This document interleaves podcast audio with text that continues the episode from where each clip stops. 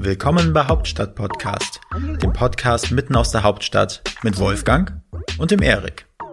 Wir interviewen Unternehmer, Schauspieler, Politiker, Sportler, Stars und Sternchen und wer hätte es gedacht? Auch echte Berliner Schnauzen. Ich glaub, ich werd bekloppt. Dit muss ich mir jetzt mal geben. Wenn ihr keine Folge von Hauptstadt Podcast verpassen wollt, dann abonniert uns doch einfach auf allen Kanälen und vergesst nicht euren Freunden und eurer Familie davon zu erzählen. Moin und herzlich willkommen zum Hauptstadt Podcast mit Erik. Ja, Erik, den kennt ihr ja mittlerweile schon, und Wolfgang. Ja, und heute zu Gast ist der Sven Oswald. Und der Sven Oswald ist äh, ja Moderator, Journalist, Speaker, Autor. Äh, aber wie Sven zu dem gekommen ist, was er macht, das erzählt er uns am besten selbst. Moin, Sven. Schön, dass du Hallo, da bist. Hallo, ihr zwei, ich freue mich. Tag. Hey. hey, du Sven, jeder muss sich bei uns dieser Frage stellen. Und dass ich weiß, die ist nicht immer, äh, nicht, nicht sehr einfach zu beantworten. Aber Sven, was gefällt dir besonders gut an Berlin? Und Erik? Was vielleicht nicht so richtig gut? Mir gefallen die Leute besonders gut in Berlin, weil die so herrlich unaufgeregt an Themen rangehen. Und also, bestes Beispiel, wenn du als es noch ging, irgendwo in einem Club unterwegs warst und standest da gerade irgendwie auf dem Klo und neben dir würde jetzt George Clooney auf, äh, auftauchen, um da eben auch sein Geschäft zu verrichten, dann würden überall in der Bundesrepublik alle völlig ausflippen und in Berlin wäre es halt so, ja gut, der muss halt auch mal. Ne? Also dieses unaufgeregte, entspannte an Themen rangehen und aber eben dabei auch das Weltoffene. Also was mir an Berlin immer wieder gefällt ist, du kannst hier halt wirklich herkommen und eigentlich machen, was du willst. Erwarte jetzt keine keinen Applaus oder so, weil du bist halt auch nur einer von uns, ne, so. Aber du kannst schon machen, was du willst und bist jetzt nicht gleich irgendwie, wenn du irgendwas machst, was die Leute noch nicht gesehen haben, unten durch oder irgendwie der Außenseiter oder der Freak oder der Vogel. Und das finde ich toll. Also die Stadt ist extrem weltoffen und, ähm, und entspannt, so. Und du wolltest jetzt auch wissen, was ich nicht so schön finde. Ja. Und komm mir nicht mit irgendwelchen Radfahrergeschichten an. Die hatten wir schon nee. oft. Also ehrlich gesagt, ich, ich fand selber Radfahren ja immer blöd. Also die haben mir irgendwann in Berlin, als ich 17 war, mein Mountainbike geklaut und von dem Geld von der Versicherung habe ich einen Führerschein gemacht.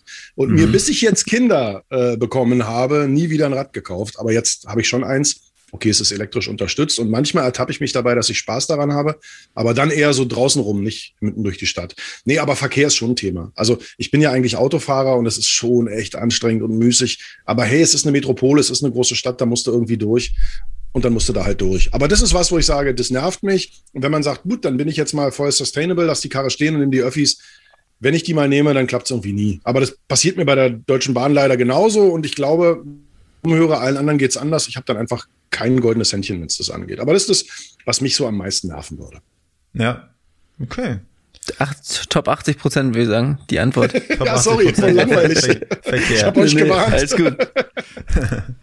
ja, gut, aber dann lass uns einfach mal einsteigen. Dann erzähl doch mal, wie, wie bist du zum Radiomoderator geworden? Was war ist so, erstmal grob dein, dein, dein Werdegang und was waren da vielleicht so für, für Tiefen und Höhen, die du äh, quasi ja meistern musstest? Ihr habt ein Stündchen, ja. Also ja. Ähm, angefangen hat alles, dass ich ähm, mein Abitur äh, auf dem Spandauer Kant-Gymnasium gemacht habe. Und danach der Meinung war, ey, Französisch und Englisch auf Lehramt studieren, das ist dein Ding, weil quatschen kannst du, ein Sprachgefühl hast du auch. Du liest nicht so gerne so viel. Also fällt sowas wie Geschichte oder Deutsch raus, machst du halt Sprachen. Und ich war mhm. einer der wirklich ersten Wessi-Studenten, die an der Uni Potsdam studiert haben. Wie gesagt, bin ja in Spandau groß geworden und da war das auch nicht besonders weit. Und Sprachstandort war in Golm, also bin ich da immer hingefahren und dachte, jetzt geht das tolle Unileben los, war aber nicht, weil da waren halt. Golm? Wo, wo, wo ist Golm? Potsdam-Golm, also ist ah, sozusagen, ah, ah. sagen wir mal, zwischen Spandau und Sanssouci, da kommt Golm. Und das war, hm. naja, das war ein Hörsaal und irgendwie, ich sag mal, fünf Klassenräume und nicht mal eine Mensa oder so. Also Studentenleben war nicht. Und trotzdem wollte ich ja mein Studium irgendwie finanzieren und bin dann äh, beim SFB als ja, Zettelverteiler gelandet, was man so macht neben dem Studium. Die haben halt einen ganz guten Stundensatz gezahlt, so in D-Mark damals. Ja. Und dann habe ich das eine Weile gemacht und dann gab's gab immer eine Sache, ergab sich aus der nächsten. Irgendwann habe ich dann Aufnahmeleitung gemacht, habe also Radio richtig von der Pike auf gelernt, auch noch zu einer Zeit, die Älteren werden sich erinnern. Da gab es beim SFB halt zentrale Nachrichten. Also das heißt, um Punkt voll gingen die Nachrichten los. Und du musstest mhm. als Aufnahmeleiter, alle Wellen mussten das, also egal ob jetzt damals wir Radio B2 oder 88.8 oder so, man musste halt dann immer die Stunde so fertig getimt haben, dass man genau um Punkt voll rauskam, weil entweder lief sonst die Werbung in die Nachrichten rein oder man hatte eine Lücke und das wollte natürlich keiner. Und ich sag mal so, es nennt sich ja Backtiming. Das ist ja eine der wichtigsten Sachen im Radio. Also im Privatradio noch wichtiger als im öffentlich-rechtlichen.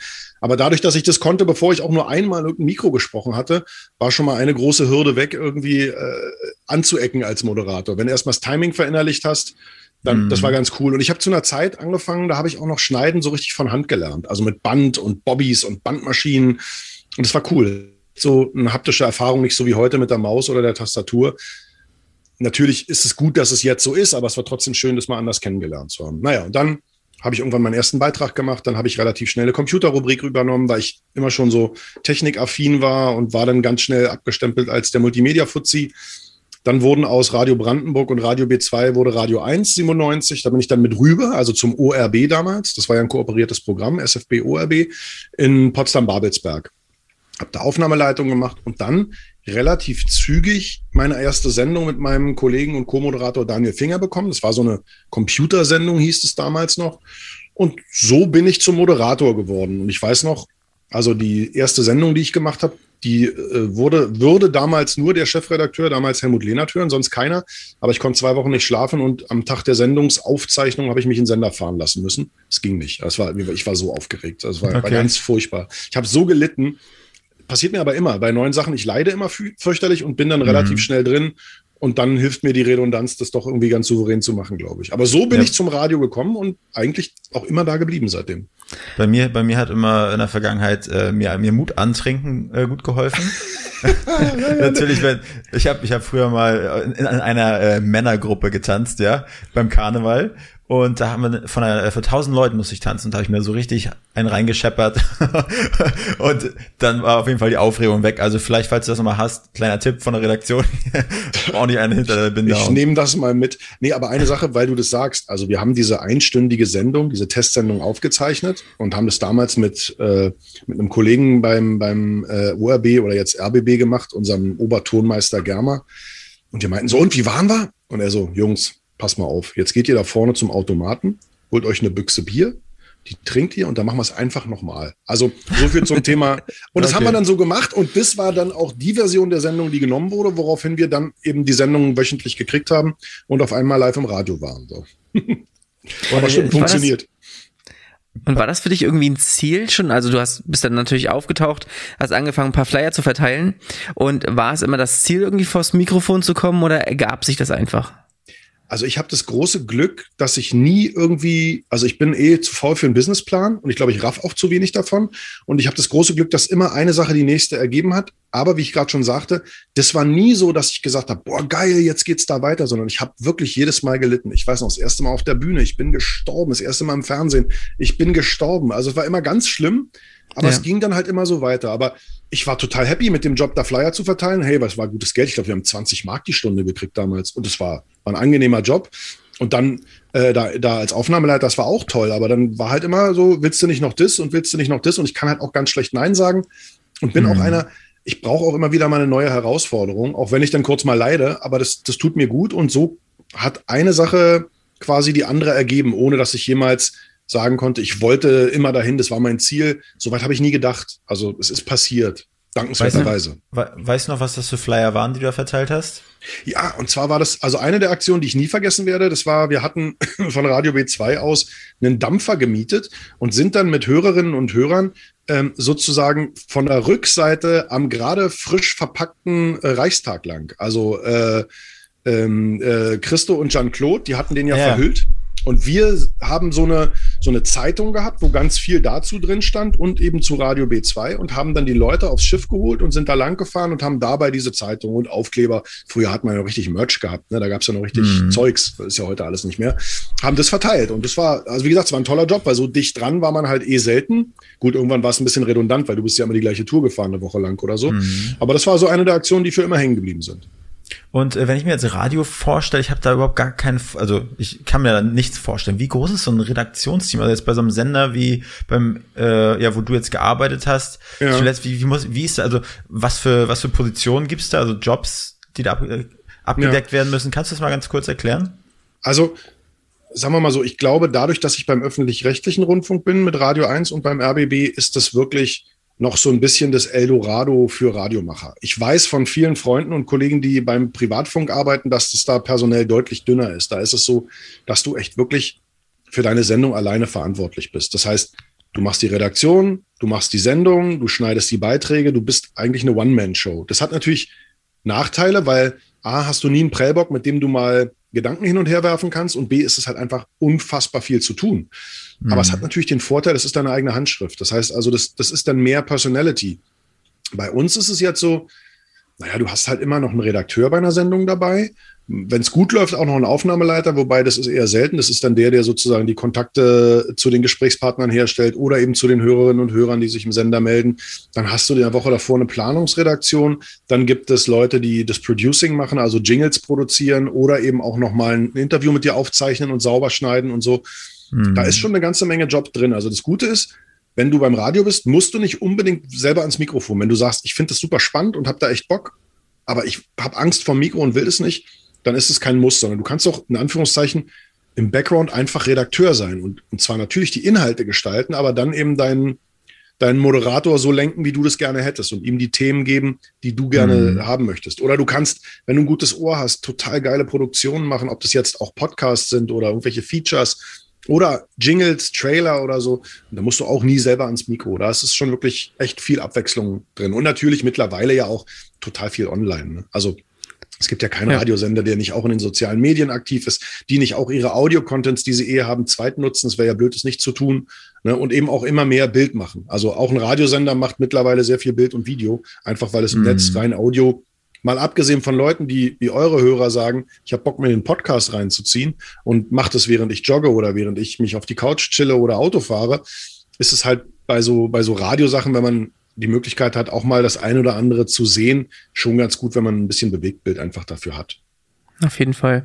Und wenn du jetzt solche Formate aufnimmst, wo du wirklich Wissen ver vermittelst, also wir haben den Beitrag gesehen, wo du dich mit dem Thema Lärm hier in Berlin beschäftigt hast mhm. und anderen Sachen, äh, wie sehr stehst du da mit dem Thema, also setzt du dich mit dem Thema selbst auseinander und wie sehr ist es bei sowas, dass, dass es vorgesetzt wird und eigentlich in Anführungsstrichen liest du nur das ab, was, was da, was dir jemand gibt? Also, sagen wir mal so, das ist ja jetzt, das ist ja so ein Format, was wir gemacht haben, fast 30 Filme, die Wahrheit über, so 45 Minuten ein Thema und ja. das ist so ein, so ein Wissenschaftsformat. Und da ist es so, da hatte ich das große Glück, eine richtig coole Redaktion von eigentlich nur Redakteurinnen zu haben, die total für ihre Themen gebrannt sind und mich unfassbar gut mit Infos versorgt haben. Du kannst, wenn du jetzt so im Fernsehen unterwegs bist, einfach der sein, der die Zettel reingereicht kriegt und die vorliest. Das geht. Ja. Aber das möchten natürlich die wenigsten, weil du willst ja deinen eigenen Stil haben. Du willst die Sachen ja so sagen, wie sie dir irgendwie aus dem Schnabel kommen. Und, und bei den Themen, die wir da gemacht haben, war halt ganz viel auch wirklich super spannend. Das heißt also, ich habe mich da schon eingemischt mit so Ideen, okay, man könnte noch das machen oder das oder das. Ich habe aber nie versucht, da mein Ding zu machen, weil ich war ja nicht der Autor der Filme. Dafür gab es ja einen Autor oder eine ja. Autorin, die sich eben Gedanken gemacht haben, was, wo will ich hin? Was ist die große Frage, die Klammer und so. Und da konnte ich mich auf die immer verlassen und am Ende war es so, da waren dann die Kameraleute dabei oder eben die Autorin oder der Autor beim Dreh, die haben auch dafür gesorgt, dass das alles gut aussieht. Also ich musste da einfach, ich hatte das große Glück, ich konnte da einfach wirklich ich selbst sein, habe mich natürlich vorbereitet und konnte dann aber so reden, wie mir der Schnabel gewachsen war. Aber es war auch eine Mischung. Manchmal war es auch so, der Autor hat sich gewünscht, oh, kannst du mir das mal noch so sprechen, weil ich habe danach einen Beitrag, da geht's da und darum und so und dann hast du das natürlich gemacht, aber es war immer Teamwork und ich bin immer ein bisschen schlauer aus so, so einer Filmproduktion rausgegangen, als ich reingegangen bin und das ist natürlich toll, also wenn du für einen Job bezahlt wirst und hinterher noch mehr weißt, super. Ja, auf jeden Fall. Und du hast vorhin gerade schon angesprochen, dass sich das ja für euch im Radioleben auch so ein bisschen wandelt, dass ihr immer mehr Video macht und nicht mehr nur noch Audio und da sitzt in eurem Kellerchen, sag ich mal, sondern natürlich auch äh, in einem schönen Studio und alles. Aber was sinnvollerweise komplett Glas. Also das ist sowas, wo ich sage, das sieht ja schön aus, aber akustisch ist natürlich Kacke. Ne? Also Glas ja. ist so das Schlimmste, was du machen kannst. Aber egal, ja. sieht schick aus. Das glaube ich. Und hat sich das natürlich auch also total gewandelt dadurch, wen man einstellt, was die Anforderungen sind für für die ne Genera nächsten Generationen Moderatoren. Also wenn jetzt oh, heute noch jemand Moderator werden möchte, was was ist wichtiger mitzubringen? Also Mhm. also sagen wir mal so, ich glaube, das Wichtigste ist, einen gewissen Intellekt mitzubringen und eine Personality. Damit meine ich nicht ein total extrovertierter Typ zu sein, sondern irgendwie authentisch, real zu sein. Das ist wirklich wichtig. hängt aber auch ganz stark vom Sender ab. Also es gibt auch Sender, da ist im Endeffekt die Morning Crew zusammengecastet und die, denen sind Rollen auf den Leib geschrieben, was, was ein legitimes Mittel ist in den Sendern, wo ich bisher arbeiten durfte, da war es halt immer so, da konnte man ganz man selbst sein. Mhm. Und dann musstest du aber auch irgendwie, ich sag mal, greifbar sein. Wenn du jetzt langweilig bist wie Hausstaub, dann machst du es nicht allzu lange. Ich habe jetzt das große Glück, dass die meisten Sendungen, die ich moderiert habe, ich die immer mit meinem und eigentlich auch mal mit dem gleichen, mit, mit Daniel Finger, meinem Co-Moderator zusammen gemacht habe. Ein guter Freund von mir, wir kennen uns auch schon über 20 Jahre und man hat sich immer was zu erzählen. Das kennt ihr ja auch wahrscheinlich. Ne? Mhm. Wenn ich jetzt, also nehmen wir mal an, die Leitung würde abbrechen, ihr würdet den Podcast auch ohne mich voll machen. Einfach mit, weil ihr miteinander quatschen würdet. Und so ist das mit Daniel und mir eben auch. Aber um deine Frage zu beantworten, früher ist man Moderator geworden, weil die Leute irgendwie gemerkt haben, der kann ja was und man ist so, hat sich so reingearbeitet und dann irgendwann war es soweit. Das habe ich auch ja. bei ganz vielen Kolleginnen und Kollegen bei uns im Sender so erlebt. Es ist nur heute viel schwieriger, da, schon, da einfach mal irgendwie was zu machen, weil auch äh, die Personaldecke immer dünner wird und und es eben nicht mehr so ist, dass man da einfach mal anfängt und dann reinwächst. Insofern glaube ich, ist es einfach schwerer geworden, Moderator zu werden. Ein grundsätzliches Problem ist, dass es immer noch viel zu wenig gute Frauen an den Mikrofonen dieser Republik gibt. Das heißt, ich weiß, dass gute Frauen als Moderatorinnen und auch als Moderatorinnen in Duos immer gesucht werden. Ähm, das, ist schon mal was, was, was hilft, wenn jetzt irgendwie mhm. äh, die Damen zuhören und sagen, ich wollte schon immer ins Radio, einfach mal bewerben. Ne? Das ist gar kein Problem. Schwierig ist natürlich dann wirklich eingeladen zu werden. Da muss halt ganz viel zusammenkommen. Also da muss gerade eine neue Show oder ein neuer Moderator, Moderatorin gesucht werden und gerade gecastet werden. So. Dann muss gerade das Tape, was man schickt, in irgendeiner Form dazu passen, so dass man zu einem Casting eingeladen wird. Und so könnte man so, ich sag mal, als Quereinsteiger extern da reinkommen. Aber der normale Weg ist halt, es kommen junge Journalistinnen und Journalisten, die sind meistens mittlerweile ausgebildet, nicht so wie wir Quereinsteiger. Ja, wir haben ja, wir sind ja, ja. alle erfolgreiche Abbrecher so in meiner Generation. ähm, also ich bin nie Lehrer geworden, also gut für die Schülerinnen und Schüler. Ähm, und heute ist es so, diese haben halt Journalismus studiert oder irgendwelche geilen Kombistudien an privaten Unis und können halt auch schon richtig was. Nachteil, man merkt halt schon, wer kommt von welcher Schule. Ne? Das ist dann schon ein ähnlicher Stil und so. Das war halt früher da ein bisschen anders, da hatte man mehr Zeit. Aber wenn du dann kommst, dann machst du entweder ein Volontariat oder auch mal ein Praktikum und dann merkt man ja schon relativ schnell, kann die was oder kann der was. Und dann werden einem, wenn man ein bisschen pushy ist, auch Angebote gemacht, zu sagen, hey, willst du nicht mal reportern oder willst du nicht mal eine Rubrik machen oder geh doch mal zum Konzert und erzähl danach darüber.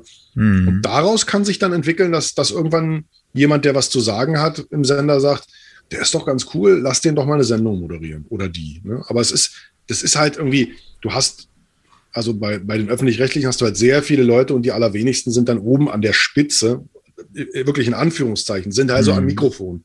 Das heißt ja. nicht, dass die anderen Jobs nicht mindestens genauso wichtig und nicht auch mindestens genauso geil sind. Ne? Es ist halt nur die Frage, wer hat worauf Bock. Und dass nur gerade ich auch am Mikro gelandet bin, ist eher Zufall, aber ich sehe mich ja auch als eher unter ferner Liefen. Also wir haben mit unserer Sonntagssendung, die wir bei Radio 1 haben, eine wirklich schöne Quote und machen wir seit fast 20 Jahren auch echt eine Fangemeinde, aber wir sind halt nicht Primetime, wir sind nicht Morning Show oder Drive Time irgendwie auf dem Nachmittag unter der Woche, da, da finden wir gar nicht statt. Also insofern würde ich sagen, am Mikro ja, aber eher so Beiwerk, ne, so. Aber da fühle ich mich wohl, also es macht mir Spaß.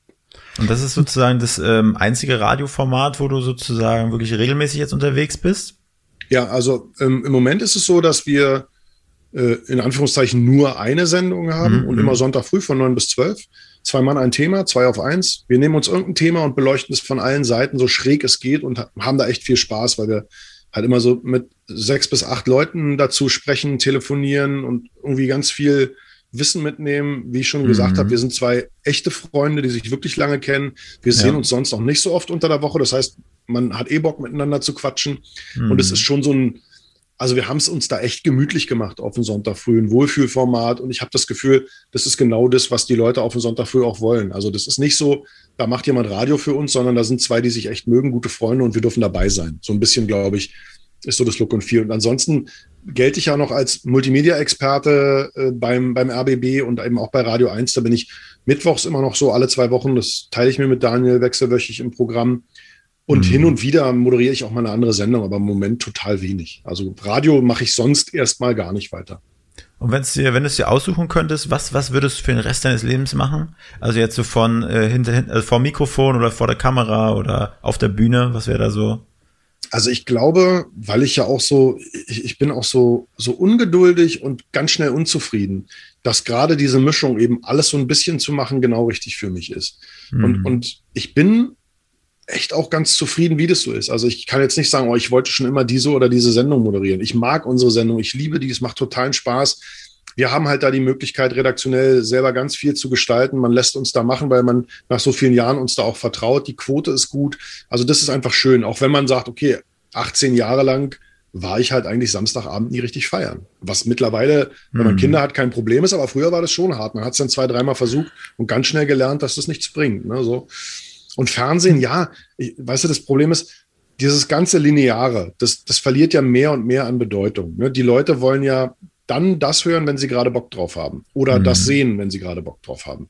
Deswegen glaube ich auch, dass, dass eben Radio und Podcast das ist ja jetzt nicht groß was anderes. Im Endeffekt ist ein Podcast ja auch nur eine Radiosendung im Internet, nur dass du nicht eine teure UKW-Frequenz brauchst. Ne? So, du sendest regelmäßig, die Leute kriegen es zugespielt, wenn sie es hören wollen, und das ist halt ein Trend, der megamäßig boomt. Also was toll ist, weil ich liebe Audio. Ne? Du hast ja immer den ja. Vorteil, wenn du was erzählst, können die Leute noch ihre Fantasie benutzen und stellen sich vor, wie es aussieht. Oder wie sieht denn der mhm. aus, der da gerade quatscht? Wenn du alles siehst, ist halt alles vorgekaut. Ne? Und, und beim Fernsehen ist es so, ja, das macht Spaß, wobei ich sagen muss, Radio ist eher mein Medium, was ist viel mehr ich beim Fernsehen wird geguckt, was hat der an, ne? was hat der für ein blödes Polohemd an da, warum hat der einen rosa Kopfhörer? Das sind Sachen, die hast du, also für alle, die jetzt nur den Podcast nur als Audio hören, ich habe rosa mhm. Kopfhörer, so Ohrstöpsel drin, habe ich von meiner Frau geklaut und blaues Polohemd an. Ist aber irrelevant, mhm. ne? spielt gar keine Rolle. Außer, ja. dass es vielleicht die Leute, die es sehen, irritiert oder man das irgendwie noch mitplanen muss. Ne? Und deswegen halte ich Radio für das schnellere, direktere Medium.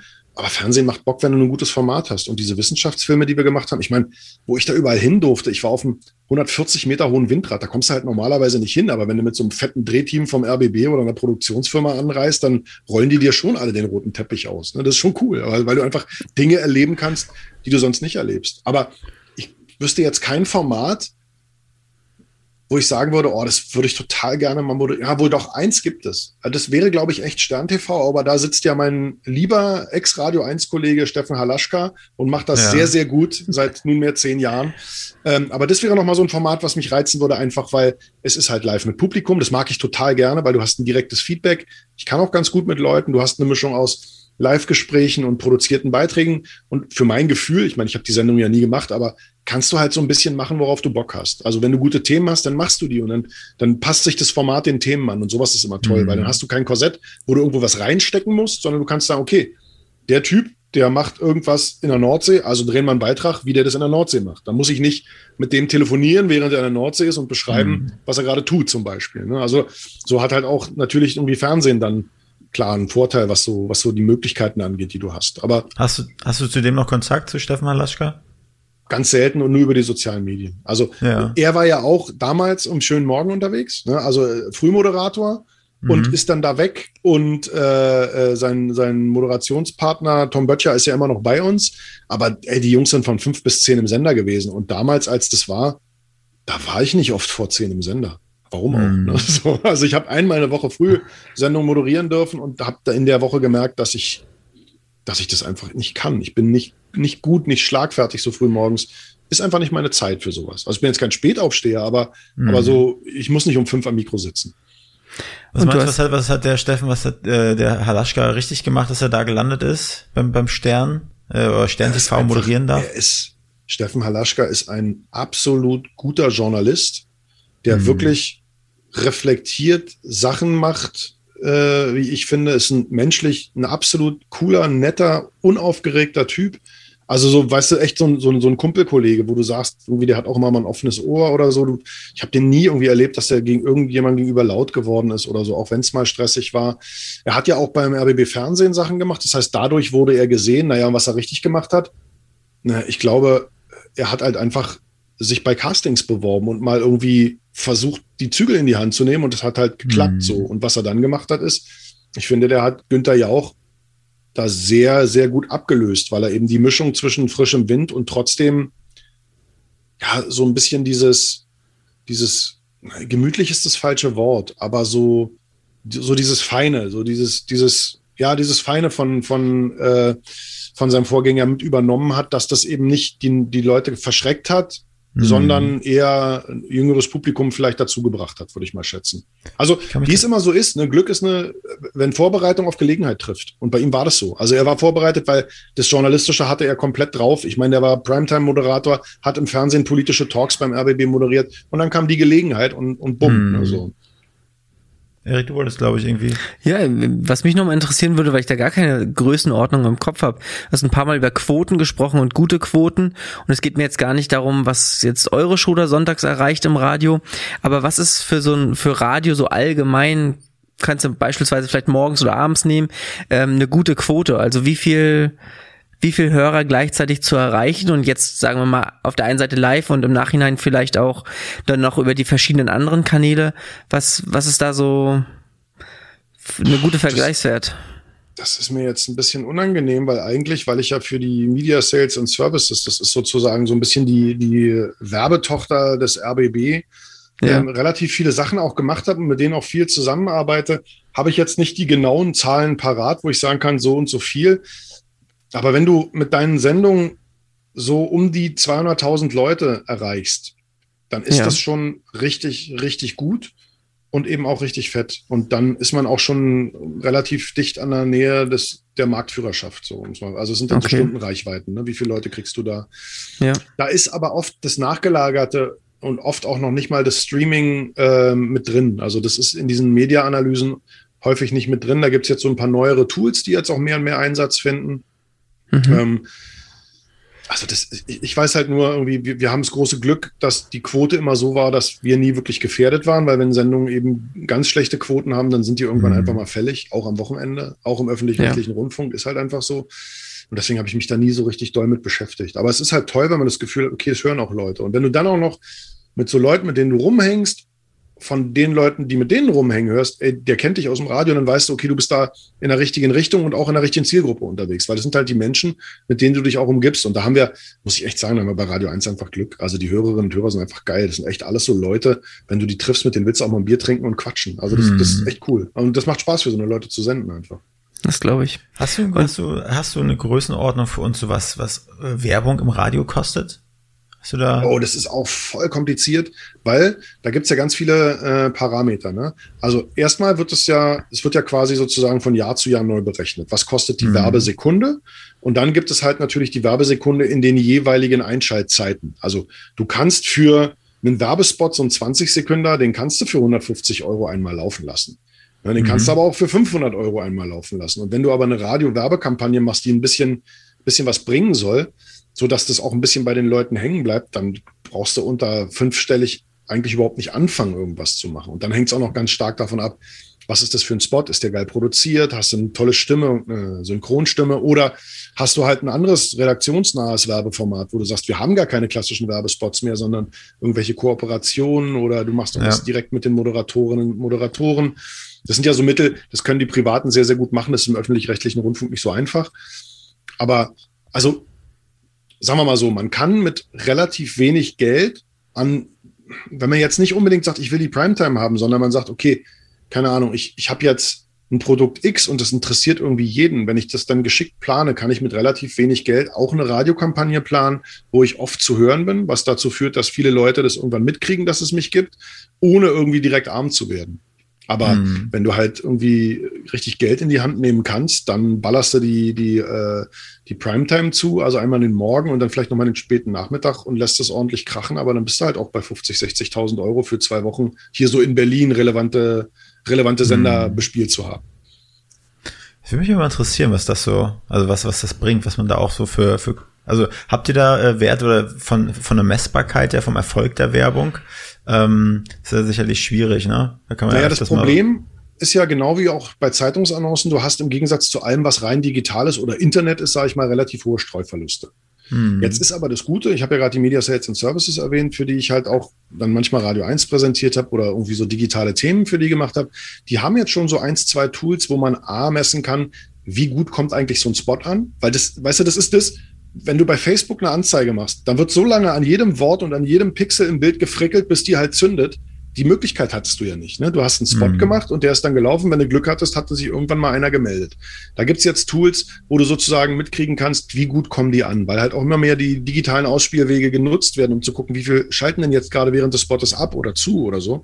Genauso eben auch äh, gibt es mittlerweile Tools zu messen, wie gut so eine Kampagne funktioniert, läuft und gebaut ist. Weil das sind ja Sachen, das haben wir alles im Internet gelernt. Ne? Wir haben ja gelernt, okay, du kannst genau gucken, wann schaltest du für wen, wie, welche Werbung und wie lange bleibt er denn dran und bezahlst ja auch nur das. Und das sind halt Sachen, die durch immer digitalere Tools auch so den Weg finden in, ich sag mal, klassische Medien wie Radio, was natürlich dem Kunden, also dem, der die Werbung macht, total viel bringt, weil er ganz schnell lernt, okay, das funktioniert so. Meine Spots werden am meisten gehört, wenn ich die zu der und der Zeit laufen lasse und auf dem und dem Sender. Und wenn es halt zum Beispiel eine weibliche, weibliche Stimme macht und nicht eine männliche. Und so kommt man mittlerweile in so messbare Bereiche rein. Das war früher überhaupt nicht möglich. Das war eher so, okay, ich habe Radiowerbung gemacht und dann habe ich mal ein bisschen gewartet, ob es irgendwann geklingelt hat in der Kasse oder nicht. Das ist deutlich, deutlich cooler geworden, aber eben noch lange nicht so minutiös, wie es im Netz jetzt über Performance Marketing oder so solche Sachen zum Beispiel ist. Hm. Und diese Einschaltquoten, wenn du jetzt sagst, 200.000 User oder Hörer sind schon wirklich gut für eine, für eine Sendung, ähm, ist das, sind es immer noch diese Umfragen, die man so kennt, die einen anrufen? Oder wie kommt ihr an diese Zahlen in der Regel? Also ich hoffe, ich erzähle jetzt keinen Müll, aber die Mediaanalyse funktioniert, soweit ich weiß, immer noch über Telefon, mittlerweile eben aber auch viel über Mobiltelefon, was ja totalen Sinn macht, weil ne, ja. sonst Festnetz hat ja auch kaum einer mehr so ungefähr oder die wenigsten oder eben nicht in allen Zielgruppen die Leute. Und dann ist es schon noch so, das ist dieses, ähm, ich weiß nicht, ob euch das mal passiert ist, da wird dann halt gefragt, irgendwie, wir würden Ihnen gerne mal ein paar Fragen stellen. Ähm, welchen Radiosender haben Sie denn in den letzten drei Tagen gehört? Oder und, und so fängt es dann an und dann hat man so eine 10-Minuten-Umfrage und daraus werden dann die Mediadaten, die Mediaanalysezahlen generiert quasi. Wird dann hochgerechnet. Ja. Wahnsinn. Das im Vergleich zu der Facebook-Werbung, mit der du gerade, von der du gerade gesprochen ja, hast. Ja, da liegen natürlich Absolut. Welten dazwischen. es ist komplett oldschool, noch. Ne, je digitaler der, auch der Radioausspielweg wird, je mehr Leute Radio über Apps, Streaming oder auch über ihre Sprachassistenten hören, desto genauer kannst du es natürlich auswerten. Ne? Also das ist, ist ja klar, weil dann, dann hörst du ja genau, der hat dann und dann gesagt, spiel jetzt Radio 1 äh, und dann und dann hat er gesagt, mach aus. Ne? So, das hast du dann ja getrackt, wenn du so willst. Ja. Ähm, was man, was man über dich im, im, Netz findet, ist, dass du, dass du selber mal äh, Podcast produziert hast oder dass du für, es auch für Unternehmen produziert hast und das ist noch relativ früh, bevor jetzt der große Podcast-Hype kam. Äh, kannst du mal erzählen, wie, wie du dazu gekommen bist?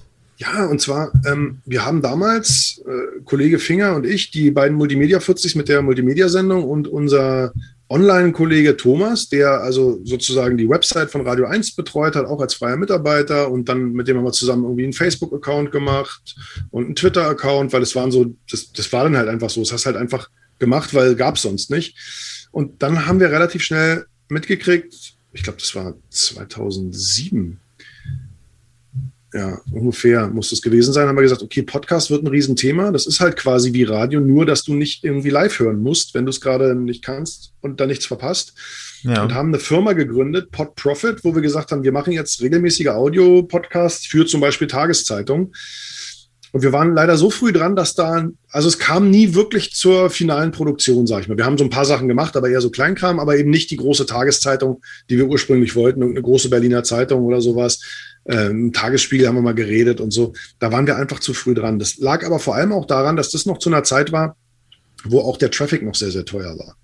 Das heißt, also ich kann mich auch erinnern, wir haben mal einfach, um zu probieren, ob es geht, eine Live- äh, Internet-Fernsehshow quasi gestreamt zu World of Warcraft, also diesem Online-Rollenspiel. Mhm. Haben wir jeden Dienstag von 19 bis 21 Uhr eine Live-Sendung gestreamt und wir hatten immer so 3000 Zuschauer, weil mehr ging nicht, weil dann waren die kostenlosen Streaming-Plätze weg. Danach hätten wir den Traffic bezahlen müssen und dann wäre es unbezahlbar geworden. Aber das war halt so Early Adopter-Scheiß. Ne? Da waren wir einfach zu früh dran. Wir hätten wahrscheinlich mit Pod Profit einfach dranbleiben müssen, aber wie ich ja vorhin gesagt habe, ich suche dann auch immer mal neue Projekte, neue Herausforderungen und Sachen, die dann halt nicht so gut funktionieren, die fallen dann halt hinten runter. Und äh, so gibt's halt jetzt viele andere Podcast-Produktionsfirmen, die, die jetzt richtig Geschäft machen. Also das ist ja irgendwie, ja. Da kann man jetzt richtig Kasse machen mit einem guten Podcast, einem guten Konzept und so, weil ist halt gerade Trend. Jeder will irgendwie einen haben, ne? so wie hm. so wie hm. alle überall drin jetzt gerade KI wollen und und ja genau und ist halt gerade Podcast, was ich ja total genieße, weil ich liebe ja Podcast. Ich höre das ja total viel. Was sind so ähm, deine, deine Top 3 Podcasts, die bei dir ganz oben in der Mediathek sind? Oh, jetzt ist jetzt bestimmt irgendwie, ihr, ihr werdet da Also Zeitverbrechen finde ich sehr gut. Ne? Also mhm. so, ich sag mal, sind die großen Klassiker. Ich finde ABFNR sehr gut. Darüber ja. habe ich Joko Winterscheid wirklich lieben gelernt. Ich dachte immer, der ist mhm. irgendwie so, ich, ich dachte immer, der ist so schnöselig. Weil, also mhm. was ich so im Fernsehen gesehen habe. Und der ist ja, der Typ ist ja eine Seele von Mensch, der, der sich jeden Tag darüber freut, was er machen darf. Und das finde ich so sympathisch, ne, dass er auch so dankbar ist dabei. Ja. Und ich liebe, so und ich liebe seine auch. Schokolade, auch wenn ich jetzt, ich habe keinen, keinen Promo-Vertrag, aber Jokolade 1, wenn ihr die noch irgendwo kriegt, heute war sie ausverkauft. Geil. Aber äh, also, ne, so, das sind so zwei der drei. Warte mal, wen habe ich noch? Aber ich meine, das ähm, mit der Jokolade, das ist schon krass, ne? wie das einge, eingeschlagen ist. Aber die ist wirklich gut und das ist, das ist durchdacht gemacht, ist Fair Trade und nachhaltig. Und ich meine, lass mich so sagen, also wenn du gute Schokolade isst, dann schockt dich auch ein Preis von 2,70 Euro pro Tafel überhaupt nicht. Dann ist es eher noch moderat. Also ich habe letztens auf dem Markt irgendwie so eine Tafel sizilianische Schokolade gekauft. Da habe ich 6 Euro für bezahlt und dachte, jetzt falle ich aber gleich um. Das war mir dann doch ein bisschen krass. Ja. Aber ist halt auch, ist dann Handarbeit, ne? Also insofern. Hm. Ähm, nee, und der dritte Podcast, äh, was ich in letzter Zeit immer häufiger höre, sind die Hauptstadt-Podcast, genau. Ich, meine, ich, dachte, ihr wollt jetzt wissen, außer euch. Naja, ach so, nee, ja, nee, genau, außer uns, ja. Dann hätte ich euch jetzt zuerst genannt. Nee, äh, was ich noch ganz gerne in letzter Zeit höre, bin ich aber auch vor, erst vor ein paar Monaten drüber gestolpert, ist äh, Talk ohne Gast. Das ist so ein, so ein im Endeffekt sind das zwei Typen, die genau das machen, was ihr macht, nur dass sie keinen Gast haben. also ja. die quatschen halt dann miteinander so. Äh, gefällt mir auch ziemlich gut. Aber ich, ich bin Freund von so Laber-Podcasts, das ist mir schon aufgefallen. Und eben so ein bisschen Crime-Zeug finde ich auch ganz nett. Ich höre das ganz oft, wenn ich dann irgendwie abends runterkomme zum Einschlafen oder mal im Auto unterwegs bin, dann, dann mhm. ist das ist so meine Podcast-Zeit. Wobei im Auto unterwegs ist man in letzter Zeit ja selten dank Corona. Insofern eher so zum Einschlafen oder wieder einschlafen. Aber ich meine, deine Ohren, die müssen ja so richtig verwöhnt sein, ne? Und wenn du sie mal so einen Podcast anhörst, so wann, was, was sozusagen, was macht so einen richtig guten Podcast aus? Also ich, ich spiele jetzt mal einmal klar Stimme, Qualität. Also was, was, was denkst du so als Vollprofi? Ich, ich finde, und es gilt auch für Radio, ich finde, Content ist King. Es, ist, es stört mich überhaupt nicht, wenn es irgendwie komisch klingt. Ich finde auch überhaupt nicht schlimm, wenn jemand eine, ich sag mal, extravagante Stimme hat, die gewöhnungsbedürftig ist, weil genau wie im Fernsehen ist auch im Radio und auch im Podcast Moderatorenfrage immer eine ganz individuelle Geschmackssache. Ob ich den jetzt riechen, hören oder sehen kann oder nicht, das ist, das ist halt einfach wirklich so ganz persönlicher Geschmack. Da kann man nicht sagen, Leute, die so und so sind, kommen immer gut an. So funktioniert das nicht, sondern das ist, mhm. das ist sowieso, naja, ganz individuell. Was macht einen guten Podcast aus? Ich glaube, ich glaube, wenn du das Gefühl hast, dass die, die das machen, und das ist ja auch so dieses Radio-Ding, dieses Persönliche, dieses Authentische, wenn du mhm. merkst, sie haben Bock, das zu machen. Und wenn ich, wenn ich das Gefühl habe, die machen das vor allem, weil sie selber so einen Spaß drauf haben und ihnen ist erstmal zweitrangig scheißegal, ob das jemand hört, dann finde ich es halt richtig geil, ne? weil dann ist so, ist ja auch wie bei AWFNR. Das sind zwei Kumpels, die sind durch Kontinente getrennt, die telefonieren einmal die Woche und haben da Spaß. Ich meine, wir sind jetzt nicht durch Kontinente getrennt, sondern nur durch ein paar Bezirke, Finger und Icke. Aber das machen wir jeden Sonntag halt auch im, in, der, in, der, Sendung seit 18 Jahren. Das, das ist so, das sind so Sachen, die liegen mir. Also ich glaube, Leidenschaft, Authentizität, und ein echtes Interesse an dem, was sie machen. Ich glaube, Podcasts, die gemacht werden, einfach um viel Reichweite zu haben, die werden nicht wirklich viel Reichweite kriegen, sondern hm. sowas entsteht. Ist so mein Gefühl bisher dazu. Ja, ich ist immer so, äh, wir haben jetzt, wir hatten ja auch schon mal den Andreas Olof äh, von Das Ziel ist im Weg, ist ja auch ein recht bekannter Podcast mhm. und äh, der hat einfach auch gesagt, so erfahrungsgemäß ein Podcast, bis man eine, eine, sich wirklich eine, eine dankbare und größere Community ähm, erschaffen hat, da, da gehen schon mal gut so zwei Jahre äh, so den Bach runter, Klar. ne? Klar. Was, aber da fragen wir uns natürlich auch immer so mit unserem Podcast so, was, was kann man noch machen, ne, um da noch eine, eine geile Reichweite zu bekommen, um das einfach äh, schneller voranzutreiben. Einfach, ne, weil, weil man möchte ja auch, dass das, das ja. ist irgendwie unser Baby, dass das so viele Leute wie möglich davon Wind bekommen, ne?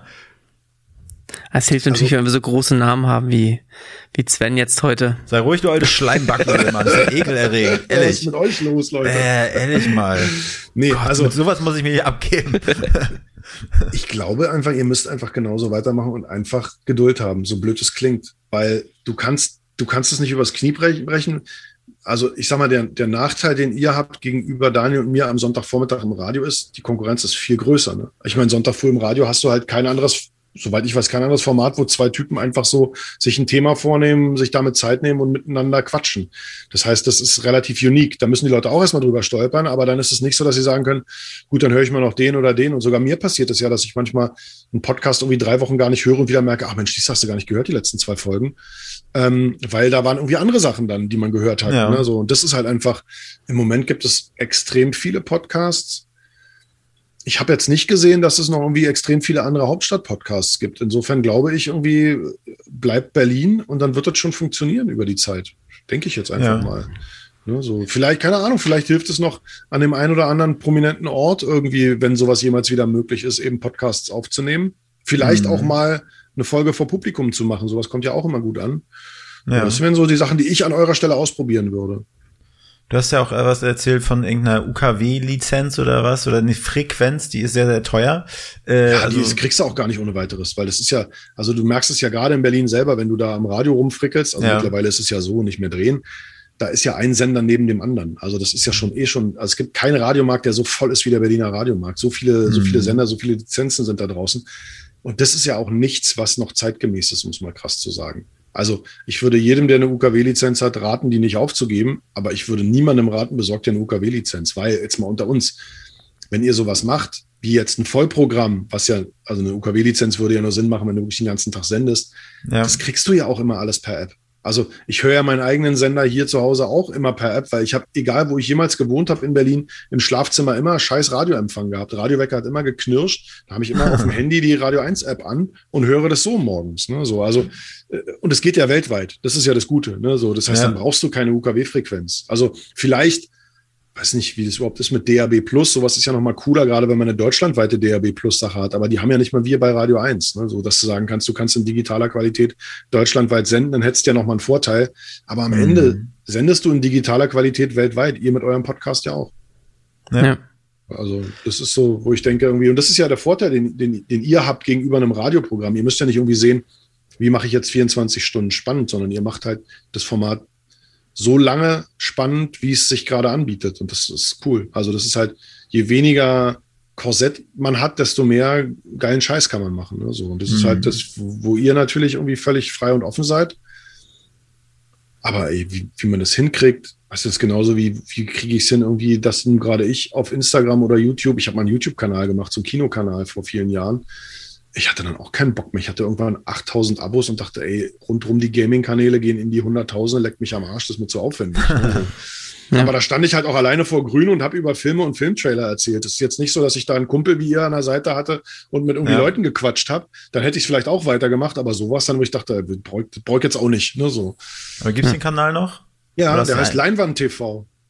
Mein Alleinstellungsmerkmal war es, dass ich immer mit einem schwarzen Anzug und einem weißen Hemd vor die Kamera gelatscht bin. Und ja. habe dann immer irgendwie so, äh, so über Kinofilme, Serien und so geredet. Und das hat schon auch Laune gemacht. Das war auch gut, das mal auszuprobieren. Also es war halt auch so very early Content Creation, wenn du so willst. Aber eben mit mhm.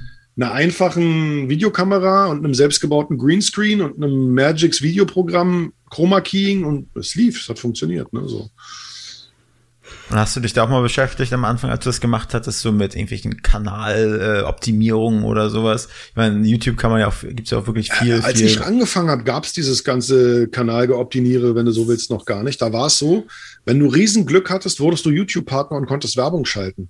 Ja. kurz nachdem ich angefangen hatte, konnte jeder YouTube-Partner werden. Also das heißt, du konntest mhm. mit jedem Scheißkanal, konntest du sagen, ich will hier Werbung haben und dann hast du, hast du da Werbung gekriegt, was natürlich dafür gesorgt hat, dass diese, diese Preise, diese TKP-Preise, also Kohle pro, pro 1000 Views extrem in den Keller gegangen sind. Mhm. Und auf einmal war das gar nicht mehr so, so richtig relevant, äh, mit der Werbung Geld zu verdienen. Aber ich habe da Leute kennengelernt, die haben zigtausend Euro im Monat eingenommen, nur dafür, dass da Werbung auf dem Kanal war. Und da waren noch nicht irgendwelche Kooperationen mit drin oder so. Also da war ich halt aber leider auch zu blöd oder zu spät oder hm. keine Ahnung. Also, oder zu früh. Nee, da war ich eher zu spät, glaube ich. Das ist äh, ah, okay. zu spät und mittlerweile zu alt. Weil da sind ja jetzt so die jungen Leute. Du hast Serien angesprochen. Wo bleibst du denn gerade hängen? An welchen Serien?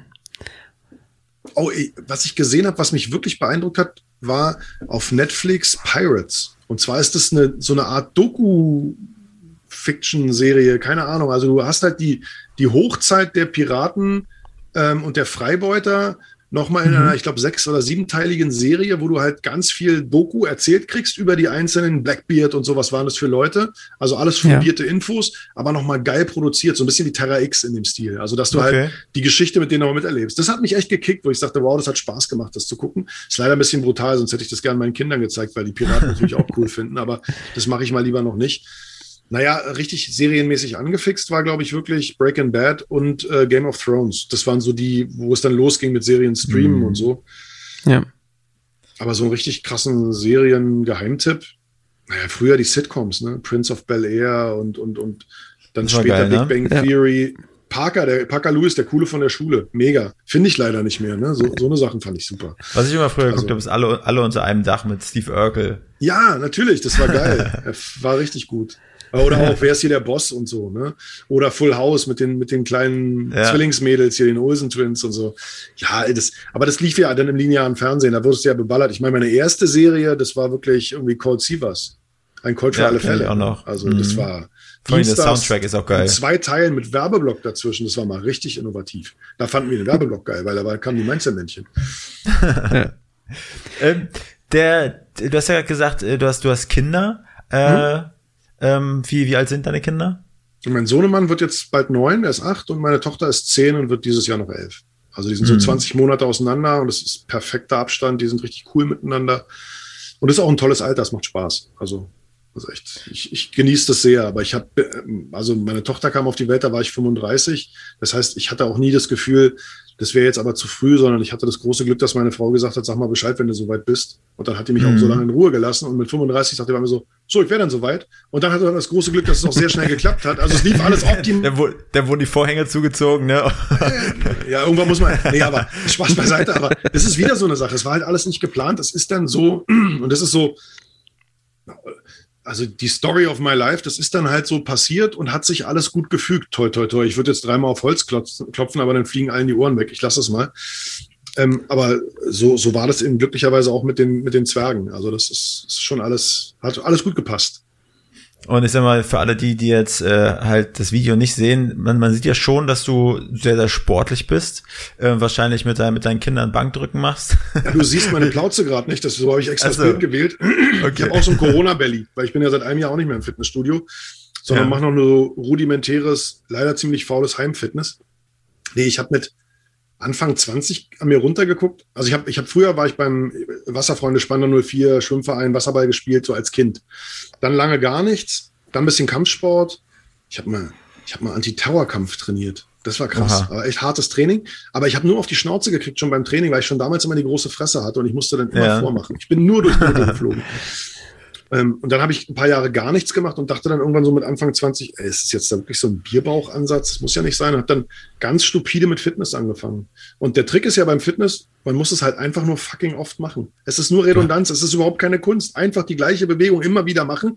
Und wenn man das sehr lange macht, dann tut sich auch was. So, mehr ist es nicht. Also na klar, man kann Hatte. auch total tweaken und, und tricksen und noch hier nach Ernährung. Jetzt lese ich mal noch das Buch über den Muskel und dann, aber muss man auch nicht. Also man muss es ja. einfach nur lange oft machen. Also du hast einfach hartes, stumpfes Pumpen gemacht. Ja, ja. ja. Ähm, und dann irgendwann, als diese Benzel da kamen, habe ich halt dieses TRX probiert, immer auch ja, neue Sachen ausprobiert. Oder jetzt heißt es ja Freeletics. Ich meine, das heißt heute Freeletics. Früher hieß es halt, ich mache Klimmzüge und Liegestütz und was sonst noch so rumfliegt. Ne? So ja. mache ich halt auch gerne mal. Aber ich bin so ein, so ein Ausdauermuffel. Ich hasse Joggen oder deswegen auch Radfahren ist überhaupt nicht meine Welt und so. Das ist so ein bisschen, ein bisschen mein Problem. Also, ich mache aber auch dieses EMS-Training, dieses Elektrozeug, aber ergänzend halt. Das ist ganz mhm. cool. Das dann aber, aber dann musst du ja auch in so ein Studio gehen, oder? Kann man das Gibt es auch für zu Hause? Ja, doch, also du kannst für zu Hause so rudimentäre Geräte, so ein Bauchweg-EMS-Gurt äh, oder so holen, aber das ist alles Firlefanz. Da gehst du auch in so ein Studio, da bist du halt dann 20 Minuten und danach bist du wieder raus. Das ging äh, am Anfang in der Corona-Zeit auch noch, weil es Einzeltermine waren, aber das ja. hat dann leider ja auch aufgehört. Also im Moment ist halt einfach ein bisschen mau. Hast du das Gefühl, dass das äh, sozusagen äh, ans harte Pumpen rankommt? So von, nee. also Mus Muskelkontraktion, dass du denkst, danach hast du irgendwie einen guten Bizeps oder wofür ist dieses EMS also, eigentlich? Es geht viel mehr in die Tiefe, also in die tiefe ja. Muskulatur rein. Und ich sag mal, das ersetzt für mein Gefühl eher Kraftausdauer. Also es ist eher gut dafür da, um ein bisschen äh, Definition zu kriegen. Aber richtig krassen Muskelaufbau, da machst du ja eher viel Gewicht und wenig Wiederholung. Und ich meine, mhm. EMS-Training ist, du machst in so einem Halbstunden-Workout 20.000 Wiederholungen. Also das mhm. ist einfach Das ist einfach echt hart. Aber es ist so, dass du auch immer wieder, wenn du mal eine neue Bewegung oder auch einen neuen Impuls machst, dann auch echt einen Schweinemuskelkater kriegst. Also da, da passiert auch wirklich was. Und was halt gut ist, mir hat das sehr geholfen. Ich hatte vor, das weiß ich noch, wie lange war das? 2000, 2000 weiß ich nicht, 2008 oder so hatte ich einen Bandscheibenvorfall am Tag der Love Parade, ich hatte, ich hatte Karten für die Love Parade After Party im, im Café am Neuen See, ja, wollte mit meiner Frau mhm. dahin. Und dann bin ich im Buchladen und niese und mir fliegt die Bandscheibe raus. Das war eine Kacke. Ich hatte an dem Tag noch Radiosendung. Wir hatten da Samstag noch so eine Multimedia-Sendung. Hab mich also einen Sender geschleift und kann mich noch erinnern, dass ich habe mit Daniel zusammen moderiert, der meinte, oh, dir geht's gar nicht gut, machen wir mal einen Aufruf äh, unter den Hörerinnen und Hörern, wenn zufällig ein Physiotherapeut da ist, soll er doch mal rumkommen, der Ausweit hat so, hat, hat einen Hexenschuss. Ne, so. Mhm. Und dann meldete sich aber ein Orthopäde, er sagte, ich bin jetzt kein Physiotherapeut, aber ich wäre in der Nähe. Und dann meinte Finger, du hast du dein Köfferchen bei? Ja. Und dann lag ich da irgendwie während der Sendung live äh, im Nebenbüro äh, auf dem Tisch und habe mir eine Spritze verpassen lassen in den Rücken, um dann wieder halbwegs klarzukommen. Aber irgendwann kam halt raus, Bandscheibenvorfall, war halt nervig, war immer so Sollbruchstelle.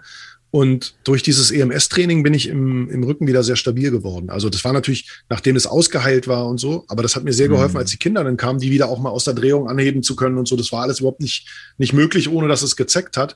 Und ja. das ging super. Also da hilft es extrem gut, habe ich das Gefühl. Also gerade wenn man so sagt, man will so ein bisschen in die, in die Facettenmuskeln rein und so. Aber es mhm. ersetzt nicht also lass mich so sagen, natürlich ist es immer besser als nichts. Jede Bewegung ist besser als keine Bewegung. Ne? So, aber wenn du jetzt erwartest, du machst da EMS-Training, liest dabei vielleicht auch noch irgendwie, keine Ahnung, die bunte, also machst es nicht so doll, dass es wirklich anstrengt, dann kannst du nicht erwarten, dass du irgendwann aussiehst wie Ralf Möller. Also das funktioniert nicht. Vor allem von der Größe her muss man ein bisschen auf der Streckbank. ja, Sven, ich würde sagen, wir haben auf jeden Fall schon mal einen richtig, richtig guten Überblick über deinen Werdegang bekommen. Ähm, Gibt es noch Dinge, die du, äh, die du dieses Jahr im 2021 noch unbedingt reisen willst? Oh, ich will nach Schweden in Urlaub fahren. Das wäre so geil. Einfach wieder mit, mit einem Elektromotor und einem Schlauchboot auf dem See und angeln mit meinen Kindern. Oh ja, Angeln ist geil. Das wäre geil. Also es ist wirklich so, das ist für mich das ist Meditation für mich. Also Sport war halt auch immer für mich mein Abschalten. Ne? Ich bin nach der Arbeit einfach immer ins Fitnessstudio gerannt, habe da eine Stunde gepumpt, mit anderen Leuten über ganz andere Sachen geredet. Das war für mich mein Runterkommen. Deswegen wahrscheinlich auch ein bisschen die, die, das Kreuz einfach, weil ich das halt sehr oft gemacht habe. Wenn du das fünfmal mhm. die Woche machst, weil es halt dein Abschalten ist, dann, dann bringt es was. Und Angeln ist so richtig, ob ich da was fange oder nicht, spielt gar keine Rolle. Einfach die, der Act an sich ist cool. Also das wäre so mein ganz persönliches Ziel. Und ansonsten natürlich irgendwie, dass alle, die mir wichtig und lieb sind, gesund durch diese Scheiße kommen. Ne? Also das ist wirklich wirklich, ich habe jetzt schon so viele Fälle auch in der Nähe gehört, wo, wo es gerade noch mal gut gegangen ist, wo es manchmal auch gar nicht so gut gegangen ist. Zum Glück, wo es nirgendwo so richtig schlimm ausgegangen ist. Hm. Ja, ja, das ist so, das ist so das Ziel, das erstmal irgendwie irgendwann mal ein Häkchen dran machen und, und sagen können, so, und jetzt äh, raffen wir uns auf und gucken mal, was, was noch übrig ist und wie es jetzt weitergeht hier in Berlin. Aber das Gute ist ja, ich meine, es ist Berlin. Da wird uns auch so ein kleines Virus nicht platt kriegen. Es haben schon so viele andere größere und schwierige Sachen versucht. Das, das schaffen die nicht mit uns. Also insofern nee, bin ich da guter Dinge. Wenn die, Buletten, wenn, wenn die Buletten alle zusammenhalten, ne? Wenn uns scheißegal ist, ob jetzt irgendwie Clooney neben uns am Pissoir steht, dann wird uns so ein ja. Virus doch nicht aus der Ruhe bringen, weißt du? Also ich meine, da bleiben wir einfach mal cool. Hoffentlich auch bald wieder ein bisschen cooler und dann wird es schon. Aber, ja, aber sonst, dich, ich habe äh, hm? Äh, als, als fast letzte Frage, äh, wo kann man dich dann normalerweise nicht Corona-Zeiten am Pissoir finden? Also in welcher Bar oder in welcher hast du da ich so? Bin, ich bin echt nicht so ein, so ein mega Nachtleben-Mensch. Also wo hm. ich in den letzten Jahren immer wieder mal war, waren äh, das ein oder andere Restaurant, wo ich mich dann gerne rumgetrieben habe. Ne, zum hm. Beispiel, also ich jetzt, was mir spontan einfällt, ich, ich bin ganz gerne im Dudu äh, 31 in der Bleibtreustraße gewesen Asian Fusion, richtig gutes Sushi, irgendwie gute Stimmung, geile Drinks und so. Oder auch im, im Christophers, das hieß damals noch Schwein, als ich da noch war. Das ist so eine Mischung aus wirklich Fine Dining und wirklich unfassbar vielen Gin-Sorten und guten Wein und einfach ein geiles junges Team, wo du so richtig mm. Spaß hast und so. Ich habe sogar ab und an mal ich sag mal so fast Sterneluft schnuppern dürfen. Also das, das, das Rutz Zollhaus hat ja kurz vor der Pandemie neu aufgemacht, also das, das alte Zollhaus mhm. von den Leuten, die auch die Weinbar Rutz haben, also Marco Müller, der einzige Drei-Sterne-Koch, den Berlin jemals hatte. Ähm, der ist ja da auch sozusagen für das Essen verantwortlich. Und da habe ich mich durchs Tartar und die Königsberger Klopse ge, gemaupelt. Aber Hört ich bin nicht an. so der, nicht so der lange nachts Partygänger. Ich werde auch zu schnell müde, glaube ich. Ich bin, ich ja. liebe es viel mehr Gastgeber zu sein als Gast zu sein. Also ich finde es geil, wenn Leute bei uns sind und so, dann, dann, hm. dann da, da gebe ich mir auch echt Mühe und habe da richtig Spaß. Aber ich selber bin gar nicht so, dass ich sage, ich muss ständig irgendwo hingehen oder so. Dann sehe ich ja meine Kids wieder nicht. Ich bin den ganzen Tag am Arbeiten, nämlich ja froh, wenn ich die abends um mich rum habe. Ja. Ähm, ja. Sehr schön. Erik, du darfst die, äh, ach nee, nicht du darfst, Erik. Übernimm das. Mach. Amte deines Waldes, die Walte deines Amtes, sagt man. Ähm, als letzte Frage in unserem Podcast stellen wir meistens, wie sieht's aus? Was glaubst du, wen sollten wir noch einladen? Wen kannst du dir hier bei uns in, gut vorstellen? Wer würde zu uns passen? Wen sollten wir noch interviewen? Ähm, also, da fällt mir einer ein, mit dem ihr auch richtig Spaß haben werdet. Der ist einerseits ein guter Freund, aber andererseits auch ein Kunde von mir. Also ich betreue den auch, wenn es so in Sachen Kommunikation geht. Das ist Andreas Kempf, alias Curry Paule. Der Typ, mit dem werdet ihr richtig Spaß haben. Wenn der einen Schwank aus seinem Leben erzählt, was der bei mir zu Hause hier gerne mal bei einem guten Gin Tonic und einer guten Zigarre tut, da schlackert ihr richtig mit den Ohren. Dagegen bin ich leider bestenfalls hellgrau. Also da verblasse ich total. Okay. Hochspannender Charakter. Also ich nenne ihn immer liebevoll äh, Südneu Südberliner äh, Imbissbudenmagnat mit der besten Currywurst äh, im Glas, die ich je gegessen habe. Also richtig Curry mhm. vom Currybuden-Feeling zu Hause. Funktioniert super. Und einer Vita, er sagt immer, ey, ich war ein scheiß Hauptschüler, aber der hat so viel gemacht schon in seinem Leben. Und ehe er dann wieder zurück nach Berlin kam, mit dem werdet ihr viel Spaß haben. Also krass wie, krass, wie klein die Welt ist. Äh, Sebastian Scheier, äh, FDP. Ja, das auch gesagt, der, oder? Der hat es auch gesagt, genau. Das dachte ich und wir, weil jeder, der Andreas trifft, der sagt irgendwie, ich will mehr von dem hören, weil er einfach auch so geil erzählt, er ist so hemdsärmlich und so ehrlich. Und das ist das, der ist authentisch, ne? So, das ist geil. Aber es, das Gute ist, wir waren schon mit dem in Kontakt, wir hatten auch schon einmal ein Podcast-Interview äh, geplant, äh, aber ist dann äh, ja was dazwischen gekommen. Äh, aber guter, guter ähm, Gedankenanstoß, den werde ich auf jeden Fall nochmal wieder äh, anschreiben. Seine Telefonnummer habe ich noch.